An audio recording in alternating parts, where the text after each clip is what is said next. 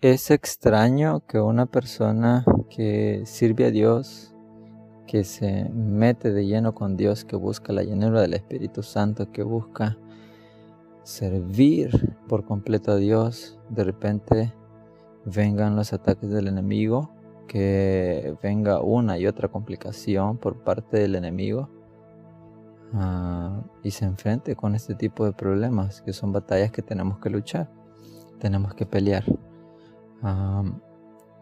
Pero no solamente nosotros hemos vivido esos momentos de frustración en donde decimos, no siento el favor de Dios. Y a veces sentimos que Dios está en silencio y a veces sí está en silencio, pero Él está allí con nosotros luchando. Hay una historia que se podría decir que es universal porque es muy conocida la historia de María, la Madre de Jesús, que Jesús fue concebido por medio del Espíritu Santo. Esta mujer queda embarazada y entonces José planea dejarla en secreto para no causarle ningún daño, ningún mal, porque la que iba a salir perjudicada era ella. Entonces ah, viene el Señor y le manda un mensaje a José y le dice que no tenga miedo y, le explica muy bien cómo es la situación. Y entonces ya pasan los meses y les toca que viajar a Belén. Pero se imaginan a una mujer y quizás una persona que ya está embarazada me entienda que días antes del parto la sensación no es la misma, la carga no es la misma. Y la responsabilidad de esta mujer de saber que tenía al Mesías, al Salvador del mundo, en su vientre. Y todo ese tipo de emociones eh, que una mujer embarazada tiene mientras, valga la redundancia, está embarazada, vinieron a duplicar lo que ella sentía por la presión de tener al Salvador del mundo en su vientre. Tuvieron que caminar, tuvieron que recorrer un largo camino. Em, ¿Se imaginan que después de que Dios nos da una palabra y nosotros muy motivados y decimos, sí Señor, aquí estoy, estoy motivado, estoy dispuesto. Heme aquí y citamos todos los versículos bíblicos que sean posibles para que se acople a la voluntad de Dios. Pero, pero al pasar los meses, no pasa nada. Al pasar los meses, las cosas en lugar de mejorar, empeoran. Y este era el caso de esta mujer. Llegan a Belén y no había un lugar para que, pudiesen, para que pudiesen descansar de tanto caminar, de tanto aguantar el sol, de tanto soportar ah, la presión, se imaginan la responsabilidad de José de estar pensando, tengo que criar a un niño que no es alguien común, es alguien que vino a salvar a la humanidad y está en el vientre de mi esposa. Y María pensando, no, no, no, o sea, un mal paso que dé y puede hacer que haya una complicación y esto y lo otro. Y muy difícil, muy complicado. Y a eso le añadimos todas las demás cosas que, que ya conocemos de la historia. Y se imaginan en un momento decir María, no siento el favor de Dios. ¿Por qué? Porque al principio todo parecía bonito, pero ahora es muy duro, es muy difícil.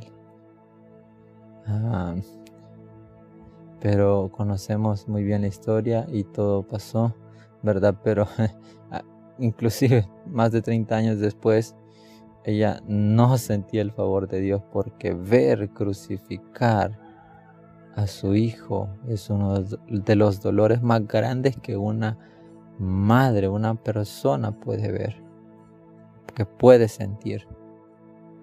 Y me imagino que repetía una vez más, no siento el favor de Dios. y quizás a veces nos ha pasado.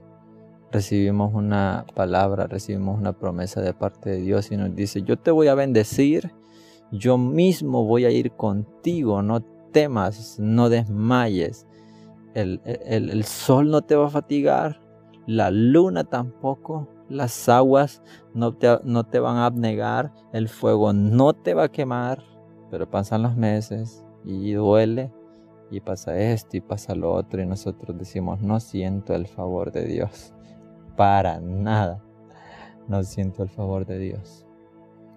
Esto no quiere decir que el plan de Dios no se va a cumplir, no quiere decir que el propósito de Dios no se va a cumplir. Es parte del proceso. Hay momentos duros, hay momentos difíciles. En varias ocasiones me ha pasado que he asistido a otras iglesias a predicar. Eh, recuerdo una que antes de graduarme del bíblico, como 10 días antes del bíblico, fui a predicar. Ah, y mientras estaba en la tarima había preparado un mensaje. Eh, y mientras estaba ah, predicando, eh, miraba a las personas como que con una sonrisa y, ya quiero va a terminar? Y pues está bien, sí, que predique, pero ¿a qué hora se va a bajar de allí? Y me sentí frustrado. Me bajé de la tarima sintiéndome inútil. Y eso es frustrante es desesperante. Me fui del, del, culto de la iglesia, de regreso a mi casa muy, muy triste, muy decepcionado de mí, porque no sentía el favor de Dios. Y al día siguiente uno de los jóvenes de la iglesia publicó una frase que yo dije en la prédica y, sentí paz y yo dije, al menos una persona escuchó lo que yo estaba diciendo y entendió el mensaje que yo quería compartir. Y me ha pasado una y otra vez en otras iglesias que he ido a predicar, donde me bajo de la tarima y me siento tan, tan inservible, tan inútil, porque no sentí el favor de Dios, que porque no oré, que porque no hice esto o lo otro qué sé yo, a veces me, ha pasado que a veces he orado mucho y mucho y cuando tengo que predicar no siento nada, no siento el favor de Dios y, y, y, las cosas son así. No quiere decir que porque uno, uno como ser humano no siente el favor de Dios, no quiere decir que Dios no está allí, porque hay oyentes, porque hay personas que nos están viendo, porque hay personas que ven nuestra imagen como referencia de una buena persona. Y si nosotros tiramos todo por la borda, entonces todo lo que hayamos sufrido y todo lo que hayamos creído desde el principio no va a servir de nada. Así que te animo, te insto a que te esfuerces, a que sigas adelante y aunque no sientas el favor de Dios, tú creas en Dios. Que te plantes firme en lo que Dios ha prometido, en lo que Dios ha hablado y que a pesar de todo tú sigas orando, tú sigas hablando con Dios, buscando del Espíritu Santo para que lo que Dios en un momento prometió, en un momento se cumpla. Así que muchas bendiciones y que el Señor te guarde.